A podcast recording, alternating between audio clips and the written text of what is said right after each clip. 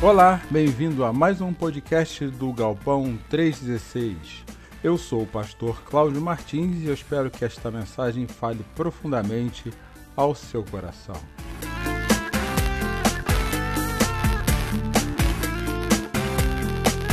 O Galpão 316 é uma igreja que tem como propósito conectar e levar pessoas a um relacionamento crescente, simples e sadio com Jesus.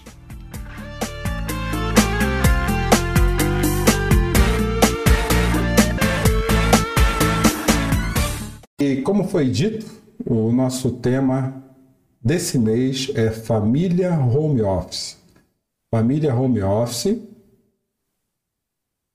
resgatando a cultura de viver bem dentro de casa. E hoje o tema específico desse domingo é estabelecendo hábitos saudáveis. O porquê a preocupação de falar a respeito de família, juntamente com um termo que é um termo que está bem desgastado, que é home office. Qual é o objetivo disso? E qual o motivo que e por que nós estamos começando por estabelecer hábitos saudáveis? Bom, família para mim ou para nós cristãos é onde começa toda a, o nosso é todo o nosso relacionamento com o mundo começa dentro da família.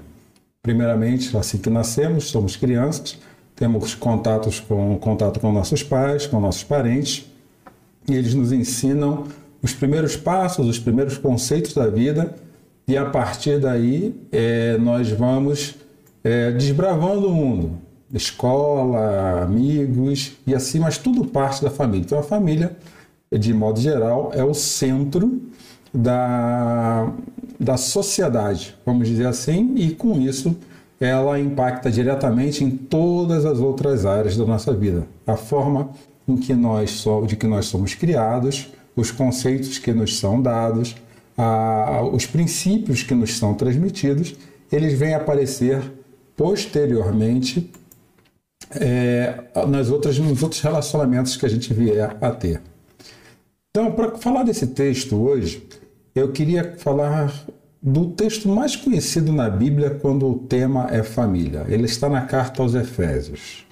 Na carta aos Efésios, Paulo ele fala dos princípios da espiritualidade cristã e os principais ambientes o qual ele é apresentado. Então ele fala de dois ambientes específicos: a nossa casa e a nossa relação com o trabalho. Bem dizer, são os locais em que nós usamos mais o nosso tempo. Eu usar eu usar a palavra gastou, mas na verdade acho que usamos mais o nosso tempo é a palavra mais apropriada.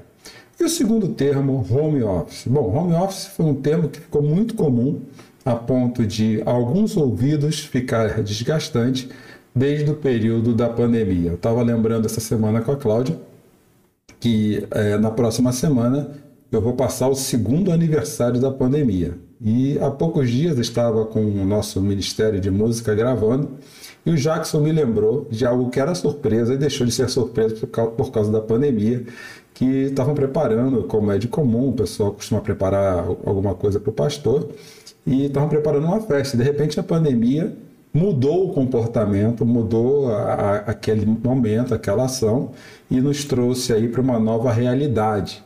Antigamente falávamos, há um ano atrás falávamos de um novo normal, agora já passamos a falar de uma nova realidade. E essa nova realidade tem nos conduzido para dentro de casa cada vez mais, que acabou é, aparecendo como um ambiente que nós talvez tivéssemos perdido ah, o hábito de viver dentro dele da maneira mais adequada. Então, essa vida que nós tínhamos até fevereiro, vamos colocar aqui no Brasil, fevereiro de 2020, ela foi transformada pela pandemia e nós precisamos ficar mais dentro de casa do que fora de casa. Antigamente, alguns corriam, comiam fora de casa, o que dava do jeito, e os filhos estavam no seu momento de escola, é, as esposas e os maridos trabalhando, ou em casa, ou fora de casa, e tudo isso mudou.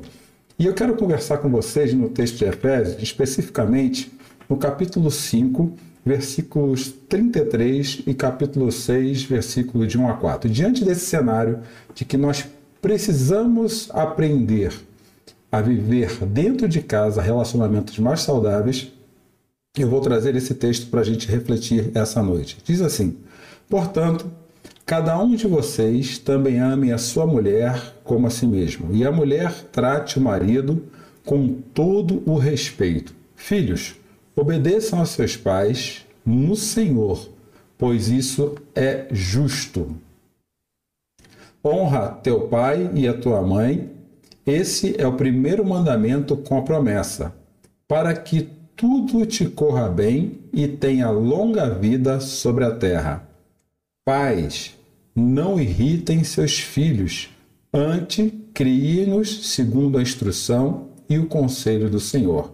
Como eu disse anteriormente, após desenvolver toda a linha de espiritualidade, todo o, o modelo de espiritualidade cristã que Deus espera de um discípulo ou que cria um discípulo de Cristo ou uma discípula de Cristo, Paulo vai nos conduzir para a família. É o primeiro tema após esses, esse, esse desenvolvimento do que é espiritualidade. Assim, eu quero trazer, começar fazendo, trazendo uma citação. Essa semana eu, eu li um texto de um colunista de um jornal norte-americano. Ele se chama Farid, tem um nome diferente, Zacaria, Farid Zacaria, onde ele pontuou duas coisas que me chamaram a atenção e podem ser trazidas para dentro da nossa casa. Primeiro, é, a, prim a primeira pontuação dele foi essa, é essa que está aí na tela. A pandemia alterou muito de nossos padrões, tanto de pensamento quanto de comportamento. Independente do que você pensa, do que você defende, que hoje a gente tem que falar em defender também com essa polarização que nós temos de opinião a respeito da pandemia, é inegável que uma coisa é comum a todos nós. Ela mudou nossa forma de pensar e de se comportar. Nós precisamos nos adequar a esse novo normal que, como eu disse agora, passou a ser uma realidade. A segunda pontuação dele é relacionada aos países que discutiam amplamente a questão da globalização é que na hora que a pandemia começou a afetar diretamente a saúde da sua população e afetar diretamente também é, a, a, os, os, recursos básicos do seu povo, o que, que esses países se fecharam, fizeram? Eles se fecharam. E parece que, de algum modo, esse efeito que grandes líderes vieram tomando ao longo desse último ano passou a fazer parte da nossa vida também. Nós passamos a nos preocupar. Desde então, logo no começo, não sei se vocês vão lembrar, há um ano atrás, havia uma corrida louca para ir nos mercados, é, comprar, estocar coisas e sumiu o álcool gel. Hoje é comum, sumiu o álcool gel. Máscara, então, era uma coisa raríssima de se encontrar. Hoje tem máscara de todos os tipos. Então, o que, que acontece? Isso reflete uma realidade a respeito do ser humano. Quando ele se sente ameaçado, ele protege as suas necessidades básicas. Mas nós não podemos deixar de compreender uma coisa muito clara, deixar de compreender que a igreja ela é um recorte da sociedade. E antigamente nós tínhamos um modelo habitual de sermos e estarmos na igreja. As famílias se dirigiam para um prédio e lá eles tinham esse convívio juntos é, em busca de um relacionamento com pessoas que elas tinham ou têm ainda, né? Empatia e simpatia, mas o centro da reunião tornou-se o prédio onde a igreja vinha se reunir. E não tem problema nenhum nisso. Eu acho que até um, algo muito saudável essa coisa de nós nos reunirmos em um lugar, podermos nos olhar nos olhos, nos abraçarmos. Esse é um anseio que eu tenho assim que tudo isso passar ou estiver mais ou menos administrável, porque a meu ver ainda não está, ou esse é o meu anseio também, é, para que a gente possa, na verdade, entender que é importante estarmos juntos para desenvolvermos duas questões que eu vou falar a respeito delas agora. Eu encontrei elas numa pesquisa recente também que eu tive contato, que fala sobre o nosso cérebro social. O que é o cérebro social? O cérebro social é a parte do nosso cérebro que precisa desenvolver relacionamentos com as pessoas de empatia e simpatia. Então, a igreja, ela cumpre esse papel também de desenvolver o nosso cérebro social. Esse é um conceito relativamente novo, trazido pela neurociência, mas ela, ela esse artigo ele, ele diz que todo ser humano ele precisa ter canais diretos de relacionamento para desenvolver a simpatia, ou seja, eu chego no ambiente igreja, que é o nosso tema aqui hoje e a relação dela com a família. E eu preciso encontrar as pessoas que eu acho legal vê-las, que eu me relaciono bem com elas. E dentre elas, há aquelas que eu vou fazer parte da dor delas. Então, em simpatia, são pessoas que eu olho para elas e me sinto atraído por elas de uma forma positiva, falando assim, poxa, que casal legal, que família legal. E empatia são aquelas que eu me identifico, normalmente meus pares. E esse artigo vai nos informar que nosso cérebro tem uma área social que ele precisa realmente disso. Só que nós confundimos em algum momento, ao longo da história da igreja, viver essa vida social como se fosse o centro da vida cristã. E por isso eu quero compartilhar com vocês aquele slide que eu mostrei anteriormente de uma outra forma. Quando nós somos chamados a ir à igreja, nós não somos chamados para estar num prédio ou para nos reunirmos simplesmente socialmente no prédio. Quando nós nos dirigimos na direção de um espaço para sermos igreja, repito, quando nós nos dirigimos na direção de um espaço para sermos igreja, é porque naquele espaço, até então, até o, o, o período pré-pandemia, vamos falar assim, nós iríamos ali porque havia uma mensagem que nos era fornecida naquele espaço que tinha um papel de equipar o nosso coração. Então, na verdade, nós nos dirigimos até aquele espaço para que nós nos fôssemos equipados e abastecidos. Perceba a mudança de percepção. Eu não vou na igreja porque simplesmente eu quero ter uma relação social com as pessoas ou até é, viver meu, meu sentimento de empatia com aqueles em que eu vivo a mesma dor deles. Mas, na verdade, existe ali a relação de nós sermos igreja com o espaço em que nos reunimos como igreja, é porque naquele espaço, até então, pré-pandemia, volto a dizer, nós buscaríamos se, é, equipamento para vivermos a vida. E é uma segunda questão que é frequentemente muito confusa nessa relação. É que naquele espaço era onde Deus nos chamou para que nós o adorássemos. Eu vi uma ilustração muito interessante a respeito disso essa semana. É, compare a, a, o chamado de Deus como uma grande mesa cujo pai senta na cabeceira e os filhos à sua volta. Então, quando nós íamos para aquele espaço, entendíamos que a mesa ali ela estava a ser servida e Deus iria me alimentar com o alimento dele. Então, diferentemente de entender que ser e ir à igreja é eu ir para um espaço físico, sou eu precisar entender que ser igreja é eu ir, é, sou eu me abastecer da mensagem, ok? E também sou eu ir para adorar a Deus, para cantar para Deus, para orar para Deus. Então, essas são as duas relações que o modelo bíblico nos diz que devemos viver enquanto somos igreja. Agora, a forma de ser igreja muitas vezes se confunde com o que é ser igreja. Eu posso resumir o ser igreja numa, nas palavras de um, um pastor conhecido, em que ele diz assim: Uma igreja local nada mais é do que uma comunidade de pessoas ainda marcadas em suas lembranças pelos erros do passado, mas lavadas, santificadas e justificadas pelo sangue de Jesus no presente. na medida em que são constantemente lembradas e relembradas de quão grande é o amor de Deus por elas, passam a buscar o projeto de Deus para as suas vidas.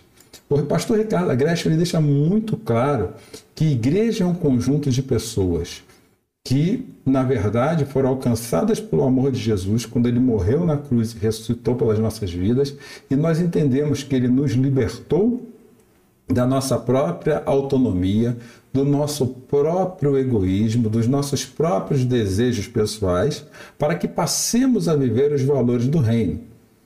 E hoje nós vivemos esse modelo de ser igreja, até então nós vivíamos esse modelo de ser igreja, indo a espaços. E é bom ir a espaços. Eu vou repetir isso sempre porque pode parecer às vezes que a gente está fazendo assim uma apologia contra a igreja ser prédio. Não.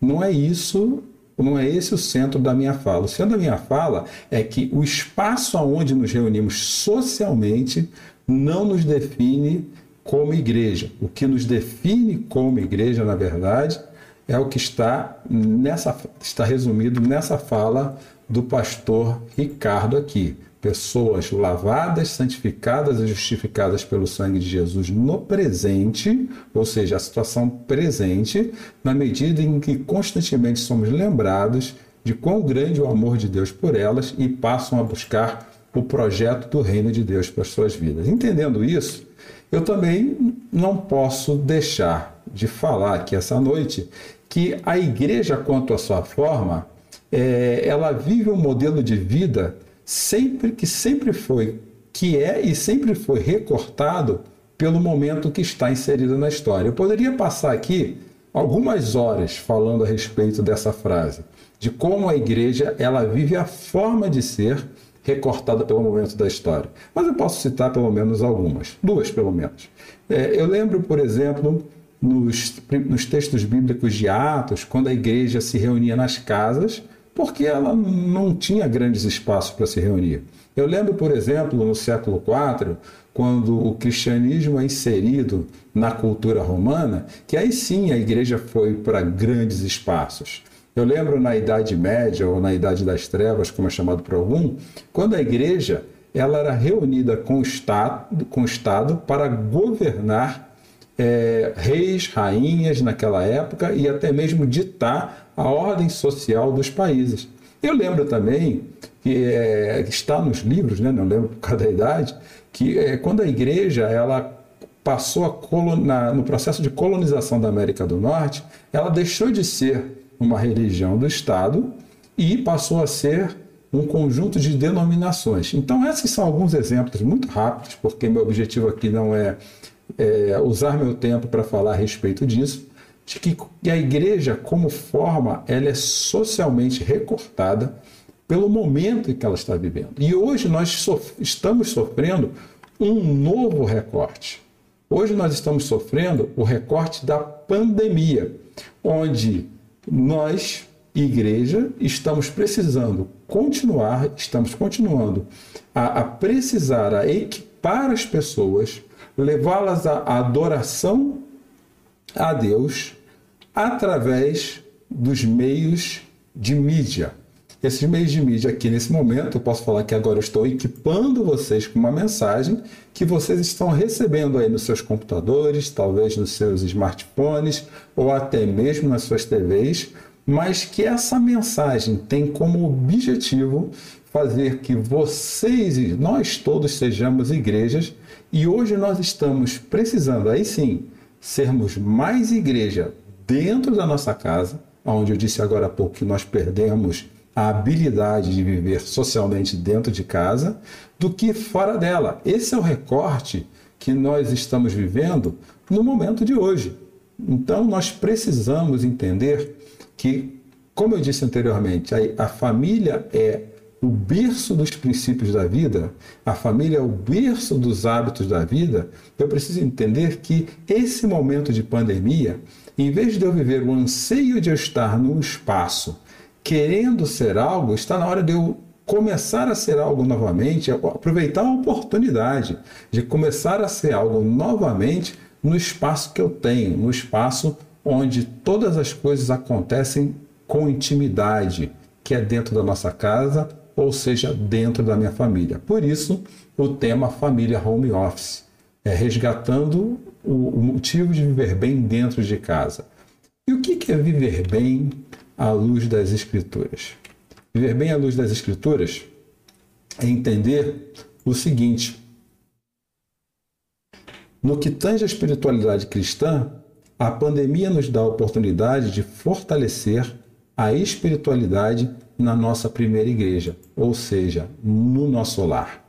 E para falar disso, como eu, disse para vocês, para entrar naquele texto de Efésios, eu vou desenvolver com vocês o que, que o autor de Efésios quis falar quando eles antes, o que, que ele construiu antes, na verdade, de dizer que igreja começa na nossa casa. Ele construiu o seguinte: em primeiro lugar, quando eu chego no capítulo 1, ele começa dizendo que bendito seja o Deus Pai de nosso Senhor Jesus Cristo, que nos abençoou com todas as bênçãos espirituais.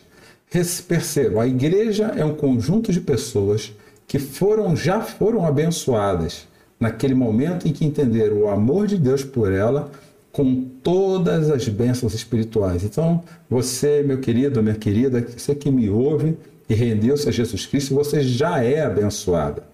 Nós é, não precisamos de bênção maior do que essa. É claro, não estou dizendo que nós não precisamos de um milagre. Todos nós precisamos de milagres. Mas a bênção de Deus ter nos alcançado é muito mais profundo do que um milagre na nossa vida. É isso que Paulo quer dizer. E ele vai ser um pouco mais claro. Ele vai dizer que esse milagre ele aconteceu dessa forma. Revelou-se no mistério da vontade de Deus. Qual é o mistério da vontade de Deus?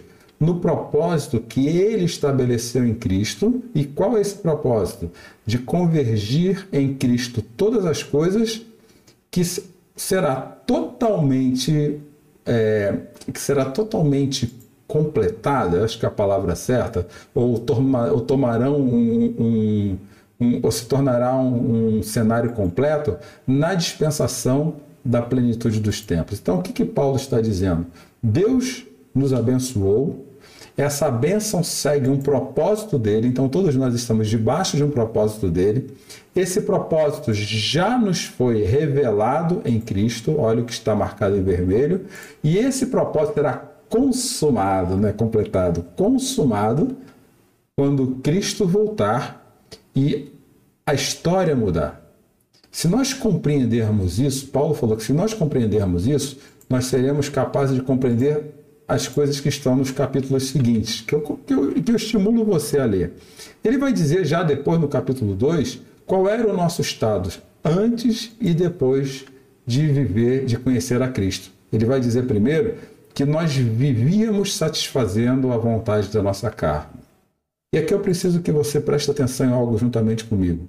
O que Paulo está dizendo é que nós não estamos mais sujeitos aos nossos desejos. Discípulos de Cristo, de Cristo não estão mais sujeitos aos seus desejos. Ele vive uma outra vontade, a vontade do reino, a vontade que Deus nos ensina a orar quando Jesus nos ensina a oração do Pai Nosso: seja feita a sua vontade, aqui na terra como nos céus. Então nós estamos inseridos debaixo da vontade que nos foi revelada segundo o propósito de Deus quando Cristo alcançou a nossa vida. E Paulo continua definindo a essência do nosso ser hoje da seguinte forma: éramos merecedores da ira. Por que, que ele fala isso? Porque nós éramos merecedores de Deus nos banir totalmente da presença dele, porque a nossa natureza, ela influenciada pelo pecado, ela nos fez ser distantes de Deus. Mas Cristo nos resgata através dele, e em vez de ganharmos ira, nós ganhamos, repare o que diz o texto, misericórdia. E essa misericórdia ela foi apresentada pelo grande amor com que ele nos amou quando ele nos deu vida juntamente com Cristo. Então, Deus nos abençoou, nos deu, segundo o propósito dele, que ele vem ser revelado através de Cristo Jesus, que será consumado no final dos tempos, como diz a Bíblia, então quando vier, quando Cristo retornar a segunda vez. Mas enquanto isso, aqui é tempo presente, aquilo que nós éramos já não somos mais. Aquilo que nós estávamos destinados a ser, foi nós não já não somos mais, porque pelo grande amor com que nos amou, deu-nos vida juntamente com Cristo, quando ainda estávamos mortos pela transgressão e isso é um presente. A graça é pela graça de Deus e essa graça nos fez sermos salvos de nós mesmos. Então Paulo vai para o capítulo 3. E no capítulo 3, ele começa a falar conosco, construindo o nosso padrão de espiritualidade cristã, o modelo que nós, discípulos e discípulas de Cristo, precisamos viver.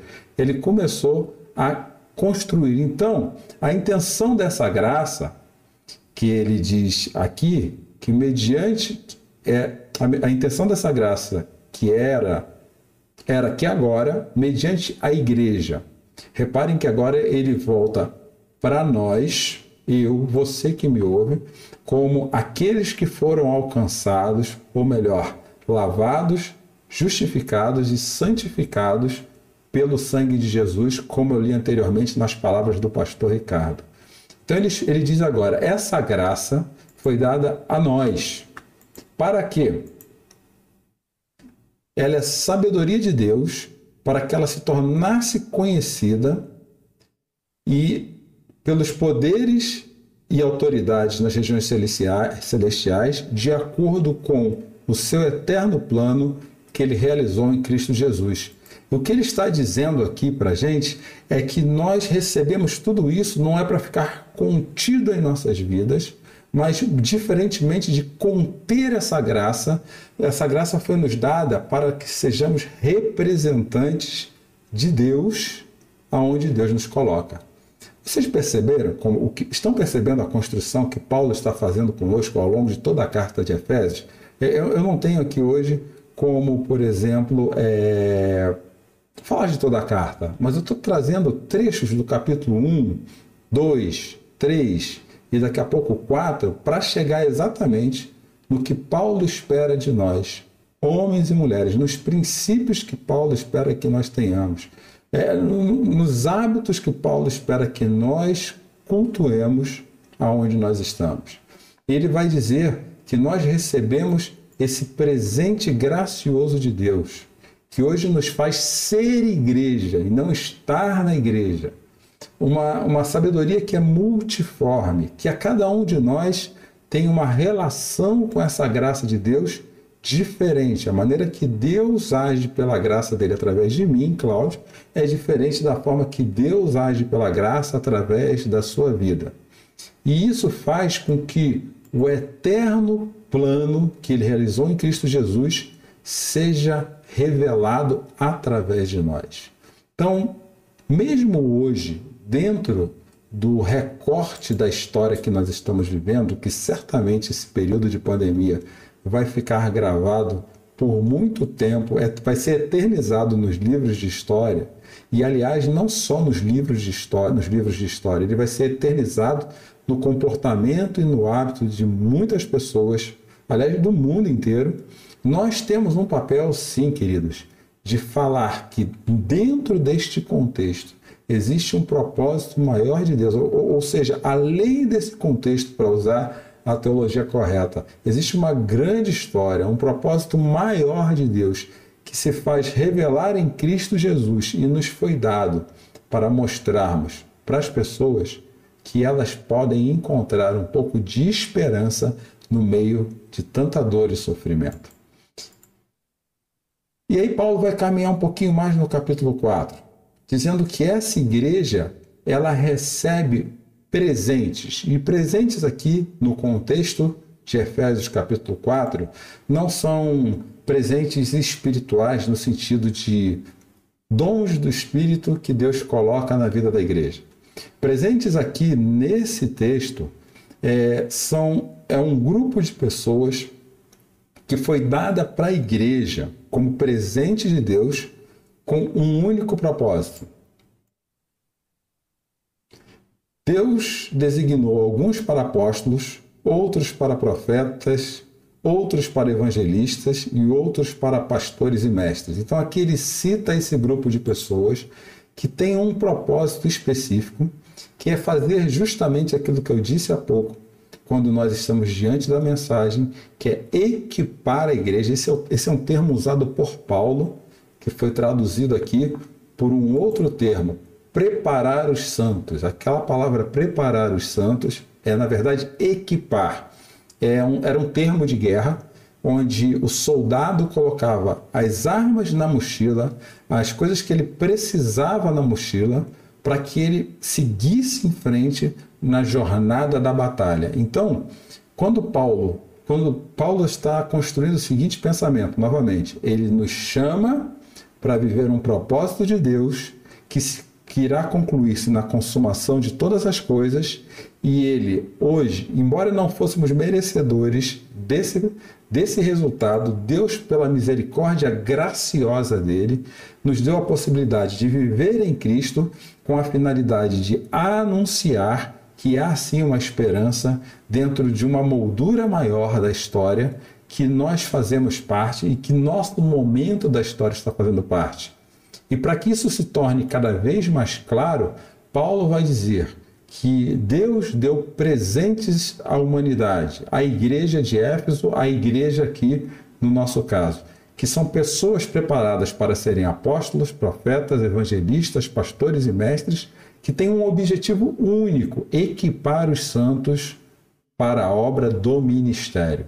Essa é uma outra afirmação de Paulo que nós precisamos tomar consciência.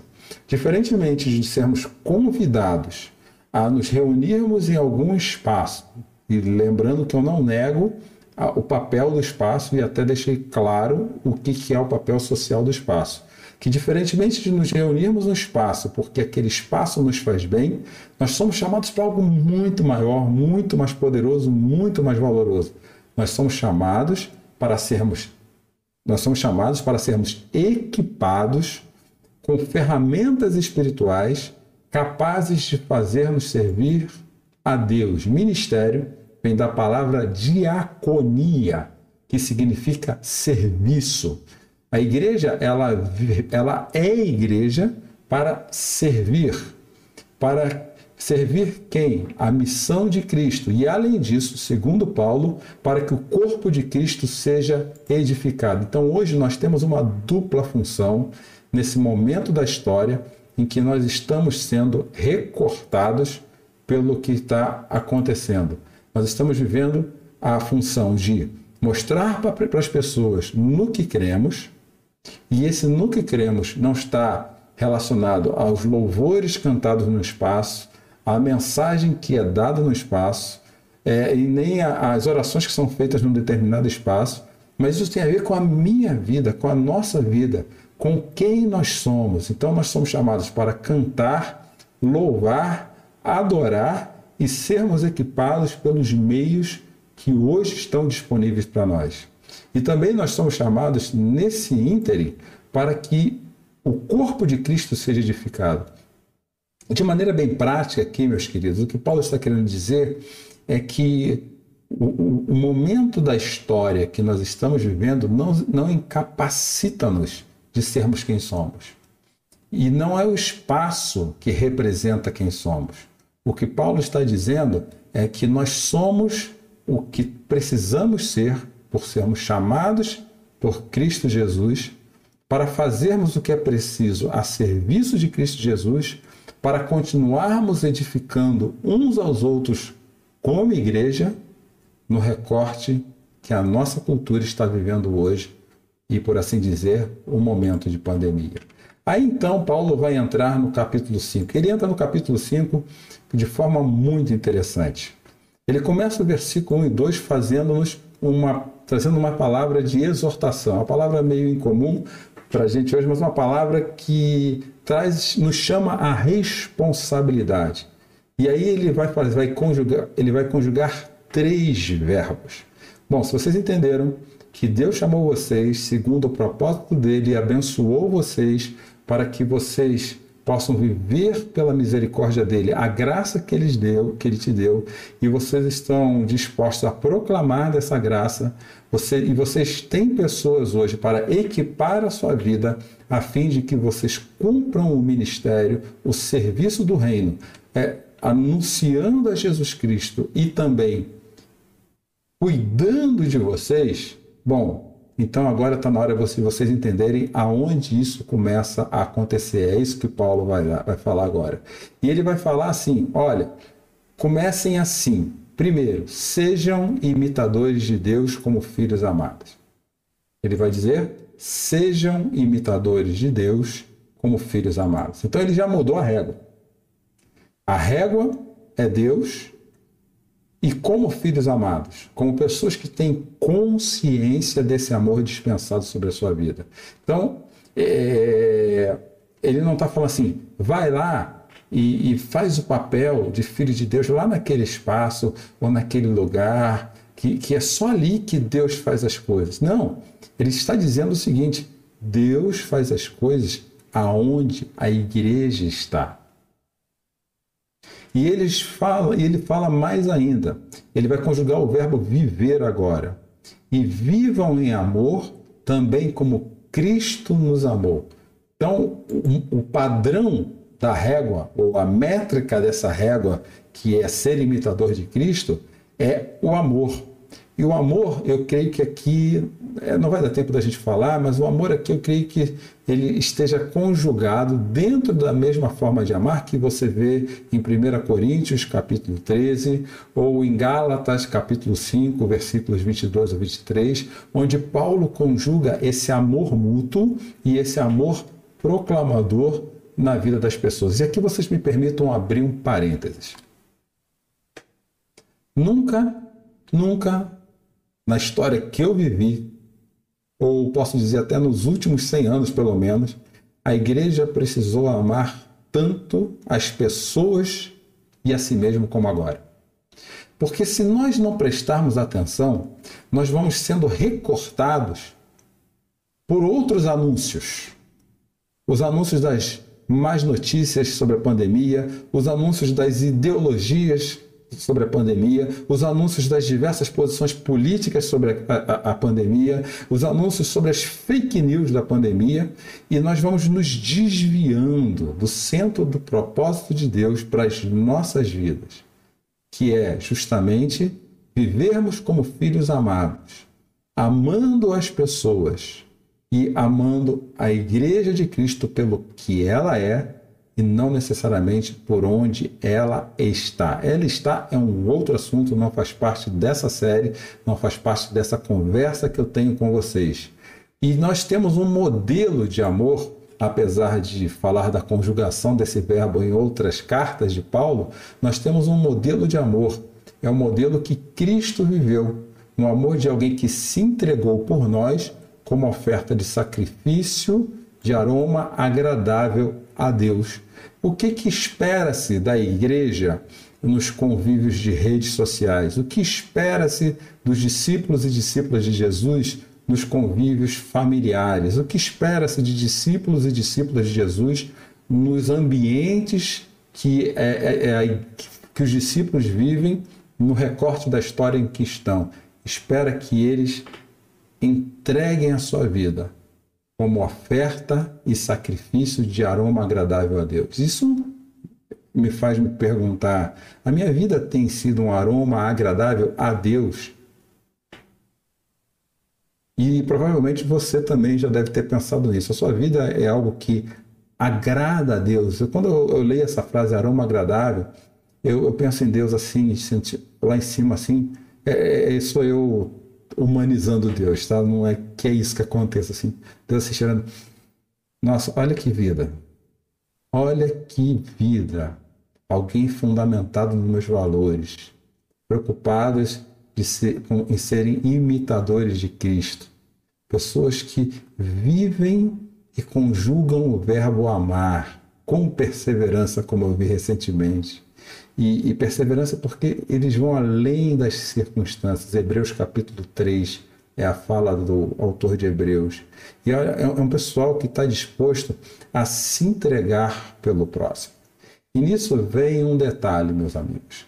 Nós costumamos a eleger os nós nos acostumamos, e eu creio que é um recorte também da cultura do momento, nesse tempo, que, que nesse tempo nós já vem vivendo esse recorte há muito tempo, em vivermos o próximo distante, em amarmos o próximo distante. Não tem nenhum problema em nos engajarmos em causas sociais. Eu acho que isso é bíblico. Acho não, eu tenho certeza. Quem acha não tem certeza. Né? Eu, eu, eu posso apresentar inúmeros textos bíblicos em que Deus nos manda é, cuidar dos pobres, das viúvas, dos escravos daquele tempo, né? Hoje talvez tenham outros, nos moradores de rua. Eu entendo. Amar o próximo distante é relativamente fácil. Eu acho que o mais complicado que é aquilo que a pandemia revelou nas nossas casas, o mais difícil é amar o próximo próximo. Porque o próximo próximo, ele faz parte da nossa intimidade. Ele faz parte, ele conhece as fissuras do nosso caráter. Ele conhece os nossos defeitos muito bem. E nós conhecemos os defeitos, os defeitos e as fissuras do caráter dele e dela. Nós conhecemos é os problemas dos nossos cônjuges, nós conhecemos os problemas dos nossos pais, nós conhecemos os problemas do nosso filho. Por isso, conjugar esse verbo, que é amar como sendo imitador de Cristo, disposto a entregar-se como oferta de sacrifício, a ponto que Deus fala assim: hum, a vida desse marido, hum, a vida dessa esposa. Olha esses filhos como eles são é um exercício de espiritualidade muito mais difícil e mais profundo, porém não menos necessário. E o segredo, Paulo ele já vai revelar logo em diante, lá no versículo 21 dessa carta, antes de chegar naquele texto que nós lemos no começo, e agora eu já vou terminando com ele, na verdade, aquele texto termina a minha mensagem de hoje. É, ele, ele, ele começa a. Ele já estabelece um princípio, um quarto verbo a ser conjugado sujeitem-se uns aos outros.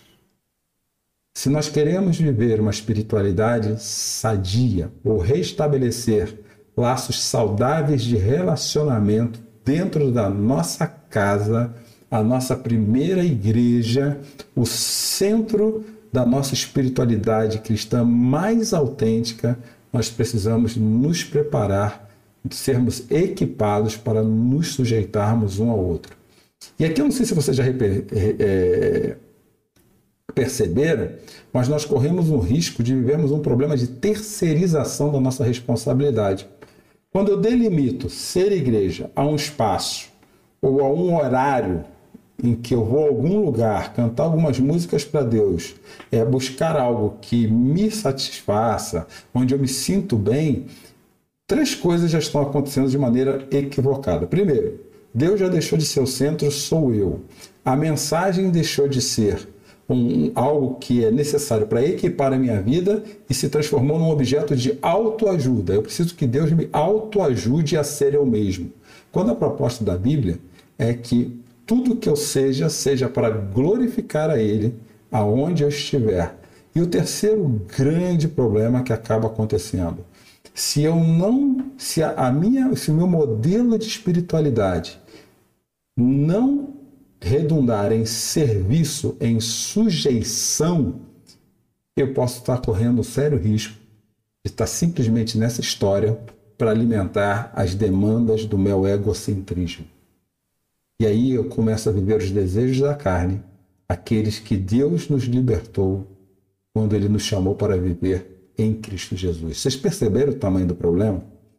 Ou então perceberam que a, a gente tem que aproveitar agora esse momento na história que Deus está nos dando para recortar a nossa espiritualidade a partir dos princípios do reino e aí sim fortalecer os nossos laços familiares para que no dia que nós voltemos para os nossos espaços e, e vivamos a realidade que está por vir, eu creio nisso em nome de Jesus, nós possamos chegar cheios do Espírito, cheios do amor de Deus. Porque se eu aprendi a amar as pessoas que conhecem os meus defeitos, que dividem comigo a minha intimidade, como homens e mulheres que sabem o quanto Deus o amou e que nesse amor ele mostrou o seu propósito e nos convidou a sermos agentes desse amor, gente, nós entraremos no nosso espaço e o nosso espaço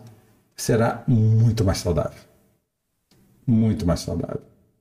Só então Paulo caminha para frente e explica como isso acontece dentro da nossa, da nossa casa. Só então ele faz isso. Aí sim vem o texto que a gente deu.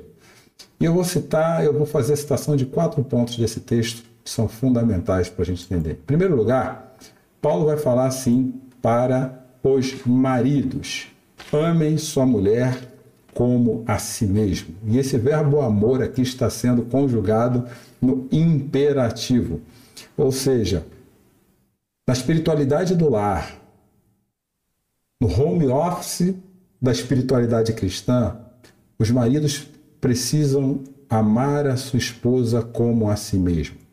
E a referência de amor aqui que ele usa, se você voltar nos versículos anteriores, é a mesma referência que Cristo usou para amar a igreja.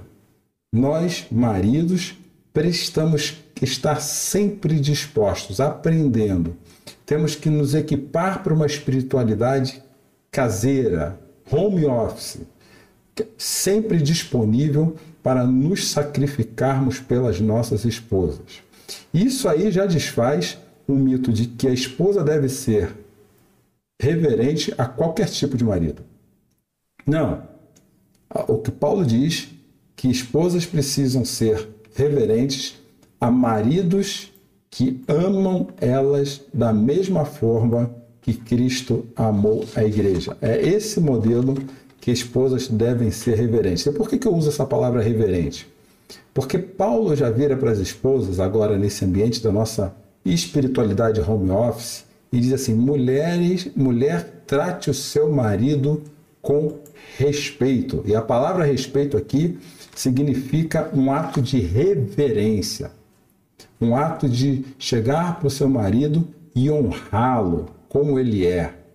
E infelizmente, essa aproximação forçada que nós acabamos precisando viver no período da pandemia, esse, esse, esse, essa vivência contínua dentro de casa, quase medieval, né, porque era assim que se vivia na época medieval, ela realmente nos, tra nos transformou em cavaleiros medievais. A gente, a gente, sem saber lidar com isso, nós vestimos nossas armaduras, sacamos as nossas espadas, preparamos os nossos escudos e nós ficamos dentro de casa é, é, é trocando faíscas, fagulhas, em vez de usar esse ambiente nesse momento para quê?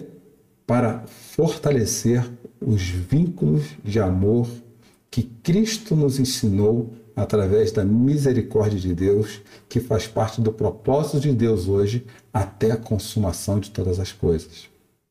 Então, quando Paulo fala assim, desde quando o marido, seu marido deve viver contigo numa relação que é a seguinte: é, ele deve te amar sacrificialmente, ele tem que estar disposto a abrir mão dos seus desejos, ele tem que estar disposto a, a viver a sua felicidade antes da dele, ele tem que estar disposto a entregar-se totalmente por você, esposa, nem que isso te leve, a, leve ele à morte. Mas ele também diz que na, na contramão desse relacionamento mútuo que ele fala no versículo 21, as mulheres precisam respeitar também os seus maridos, saber falar, saber como falar com eles. E, e, e saber a, a, a forma de construir uma linguagem, talvez usando um outro termo aqui mais comum, que não vem do meio cristão, uma comunicação não violenta também. É, às vezes dizer para eles coisas que elas só dizem para outras pessoas a respeito dele. E fazer isso com muita clareza. Nesse primeiro grupo, Paulo vai dizer também ele vai, depois desse primeiro grupo, Paulo vai partir para um segundo grupo. Filhos, obedeçam aos seus pais. Filhos, é, cuidem dos seus pais. Filhos, é, mantenham uma relação de é, submissão aos seus pais. E, inclusive, ele vai falar que isso é, é um termo que é um conceito que já vem do Antigo Testamento, quando ele cita um dos dez mandamentos, falando que honra teu pai e a tua mãe. O primeiro mandamento do filho, primeiro mandamento do filho é o único mandamento com promessa do Antigo Testamento. Honra teu pai e tua mãe, para que tudo te corra bem e tenha longa vida sobre a terra. Filhos que obedecem e honram seus pais se tornarão pais melhores. Filhos que desobedecem os seus pais se tornarão péssimos esposos e esposas. Porque essa relação de mutualidade, ela exige que a gente baixe a nossa bola e, e, na verdade, a gente se disponha a viver em função do outro como Cristo fez por nós. E se eu já tenho a minha crista levantada quando é criança, quando, quando é. E aí vem um, um termo, um, uma lembrança muito interessante, que é a respeito do Salmo de número, do Provérbios de número 22, capítulo 6, da responsabilidade de nós, pais, criarmos os nossos filhos no caminho, como diz o provérbio porque depois eles não se desviarão. Ah, mas Cláudio, eu criei meu filho a vida toda na igreja e ele está desviado. Não é disso que o provérbio está falando, não é do espaço, é do conceito, é do princípio. Quando, por exemplo, na nossa igreja, a, a, a representante, a responsável pelo Kids, que é a Letícia, envia materiais para os nossos pais, é justamente para criar este recurso de criar filhos obedientes, primeiramente a Deus e também a eles. E na cultura que Paulo escrevia, havia uma coisa muito interessante, que talvez não faça parte da nossa cultura e dificulta também a nossa, o nosso entendimento da nossa relação com Deus. Paulo ele falava também para pessoas que entendiam que obedecer aos pais era o primeiro degrau de um caminho que ajudava os filhos a compreenderem a obediência a Deus. E talvez a gente tenha aí também recortado essa relação, tentando ser menos pais, talvez mais amigos. E a gente precisa repensar. Eu não tenho fórmula para isso. Aliás, nós vamos ter um domingo aqui só para falar dessa relação de pais e filhos, mas eu queria entender que isso também faz parte da reestruturação de laços familiares saudáveis. Depois, Paulo vai falar também para os pais. Pais, não irritem seus filhos. Antes, Criem-nos segundo a instrução e o conselho do Senhor. Existe uma linha muito tênue entre educar nossos filhos e irritar os nossos filhos. Eu creio que nos dias de hoje isso está muito relacionado às agendas que nós criamos para os nossos filhos. Talvez no anseio de é, preservá-los do que eles podem vir a sofrer, nós criamos uma agenda super populosa, super lotada para eles, onde nós damos pouca atenção em muitos afazeres, onde nós vivemos menos, vivemos mais para eles do que com eles. Não é uma má intenção, você percebe? A gente tenta viver para se fazer o melhor para eles, mas vive pouco com eles. E olha que oportunidade bela a pandemia está criando. Está nos criando a possibilidade de viver mais com eles, de trabalhar com eles os valores cristãos, de ensiná-los no caminho do Senhor, mas de mostrar para eles o como é bom viver com Deus. Por fim, eu termino essa noite a nossa primeira mensagem da série reforçando essas quatro questões que Paulo cita agora que nós estabelecemos rotinas saudáveis, quando maridos amam suas mulheres, tendo como modelo o amor sacrificial de Cristo Jesus pela igreja. Maridos, o nosso amor é sacrificial o tempo todo. É, nós temos que, muitas vezes, fazer a oração que Jesus fez ao Pai. E não estou me referindo à esposa, não estou me referindo à família, mas eu estou me referindo agora exatamente à dor de abrir mão do seu querer, é um olhar para você, não para eles. Tira todo esse pessoal do seu lado, agora sua esposa e, e, e seus filhos, e olhe para você. E tem hora que dói, vai doer você viver esse amor sacrificial. Mas você diz, Pai, me afasta do cálice da dor dos meus desejos, da minha vontade, e me ajuda a fazer a sua vontade dentro da minha casa primeiro. Filhos são educados dentro de casa, tanto da mesma forma que na escola, na vida cristã, e depois eles vão viver isso em outros ambientes. Depois Paulo vai falar o seguinte, ele vai dizer que as esposas precisam tratar seu marido com um sentimento de reverência e respeito. Um amor reverente é um amor responsivo, viu, maridos? É um amor responsivo, viu, esposas? É um respeito profundo por alguém em função das suas virtudes, qualidades e o que possui. Não é olhar para as. A gente, a gente. Todos nós temos essa questão de, de olhar para os defeitos com muita facilidade. Mas o seu marido tem qualidades que ele precisa ouvir de você. E, essa submissão, essa maneira de se, se reverência, é uma reverência voluntária. A Bíblia é tão antiga e tão atual porque ela fala de voluntariedade. Eu faço, esposas fazem isso porque elas se sentem amadas e não obrigadas. Em terceiro lugar, e último, em terceiro e penúltimo lugar, filhos obedecem os pais no Senhor, com amor. Os filhos precisam entender, aprender a, a obedecer seus pais por amor a Deus em primeiro lugar porque sabem que aqueles pais foram colocados na sua vida, independente do tipo de pai que seja, viu? Para poder. Eles estão ali porque Deus deu a eles pais que, que, que, vieram antes deles, com as suas histórias, com as suas dificuldades, com, com seus preconceitos. E, e às vezes alguns preconceitos de alguns pais não são legais para a gente, eu entendo isso.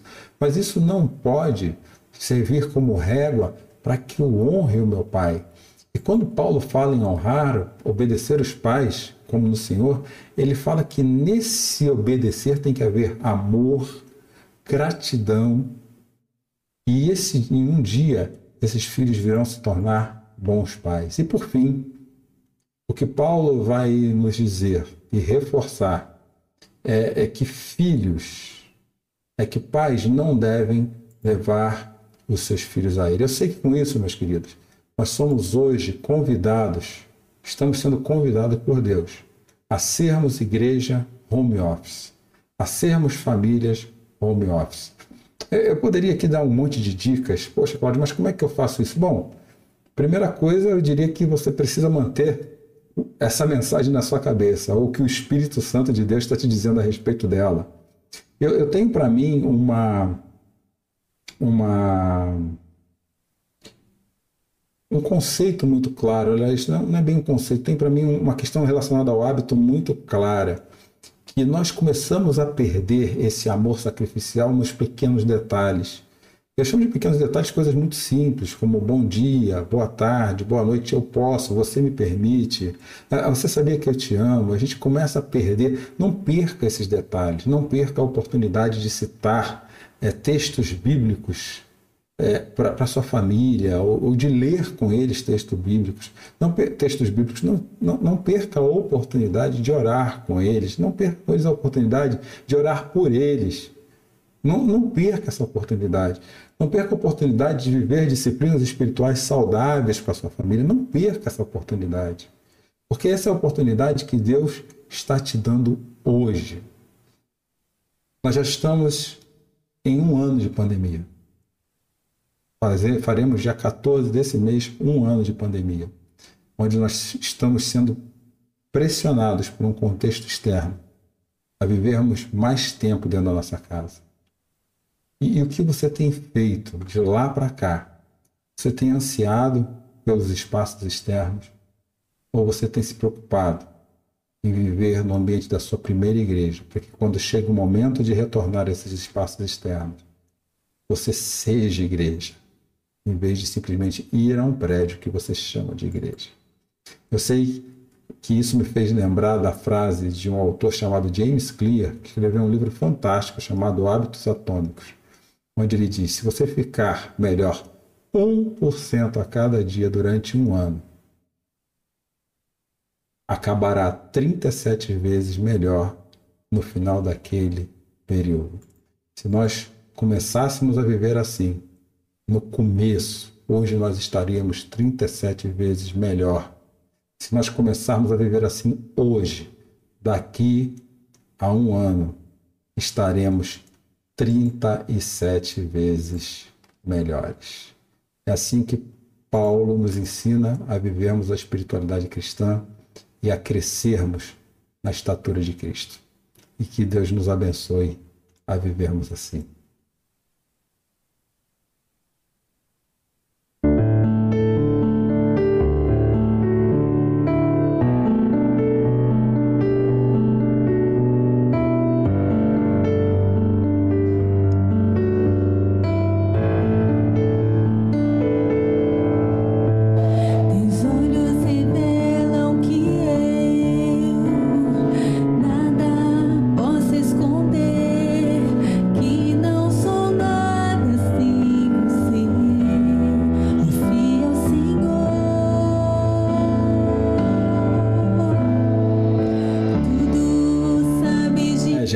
Tentando bravamente colocar música hoje, mas vou deixar vocês com o Pablo aqui para os avisos finais dessa noite.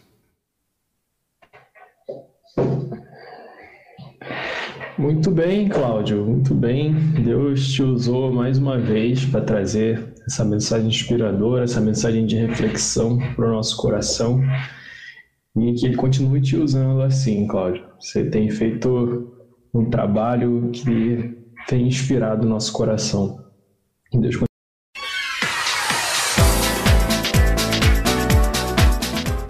O Ministério é a Igreja Galpão 316, ela cresce com a generosidade do coração de todos aqueles que contribuem financeiramente conosco. Se você quiser ser um dizimista do Galpão 316, você pode fazer um depósito através da nossa chave Pix, que é o CNPJ 30.667.669 barra invertida 0001 traço 00, essa é a nossa chave Pix, ou através do Banco Itaú, agência 4522, conta corrente 386640, Igreja Galpão 316.